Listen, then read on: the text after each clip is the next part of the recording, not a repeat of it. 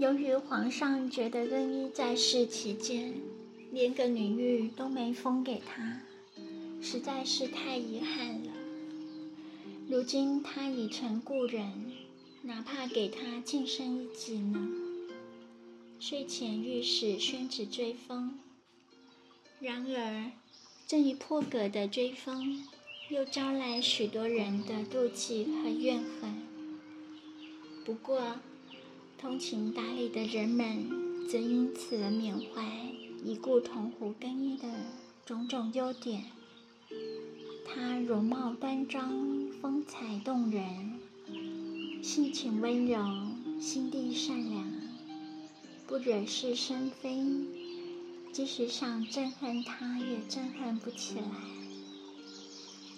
大概是由于此前皇上过分地宠爱铜壶更衣。虽然也招来了人们毫不留情的嫉妒，不过如今铜壶更衣已经辞世，他的人品招人喜爱，性情温柔，心地仁慈，侍奉皇上的女官们也不禁怀念他，心中为他的谢世感到万喜。皇上日览《长恨歌》画中杨贵妃的相貌，虽说画像是出自高明画师之手，但总觉尚欠笔下之功力。难说画中人已是国色天香。诗中形容贵妃之美，似太液芙蓉未央柳。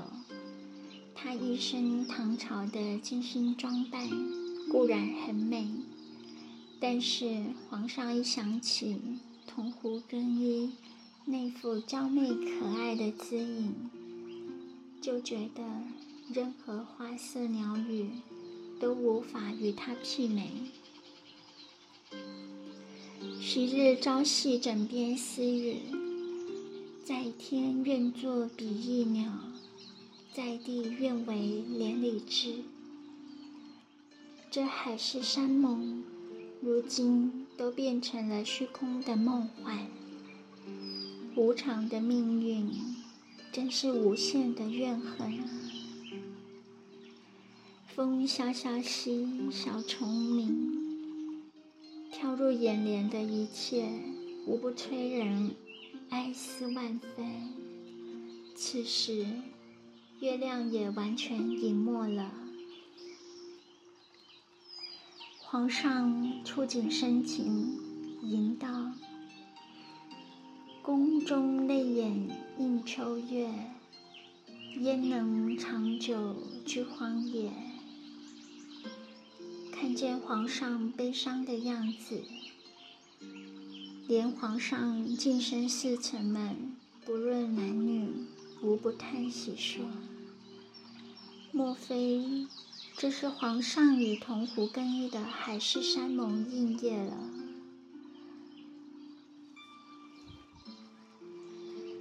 如今更衣已故，他又如此这般朝思暮想，无心处理朝政，这样下去可怎么得了啊？”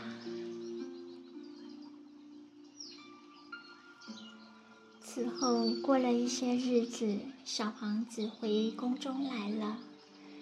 小皇子逐渐长大成人，越发清秀俊美，美得简直不像是人世间的凡人。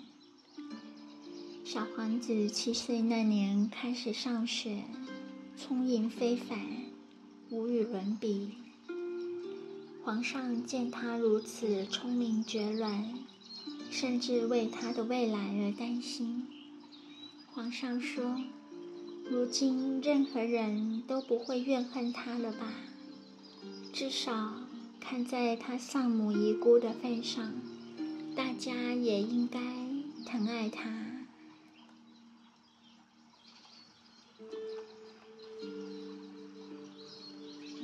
下面是观察小皇子的容貌，深感震惊。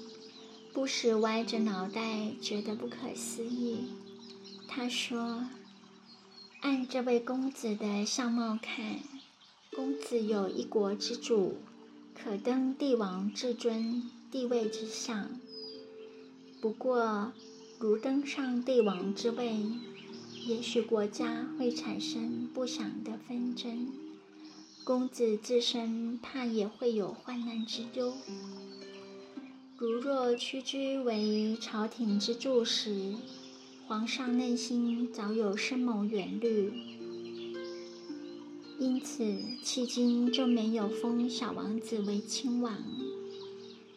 皇上觉得那个高丽人相面师的确了不起，他的说法与自己的判断完全吻合。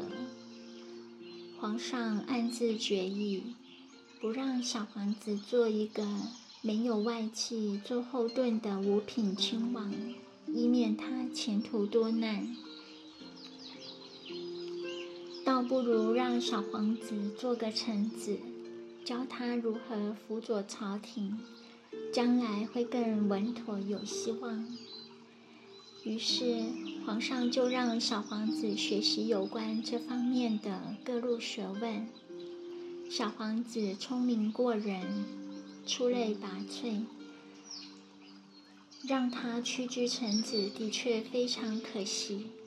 然而，如果封他为亲王，从眼下的形势看，势必招来世人的猜疑和嫉妒。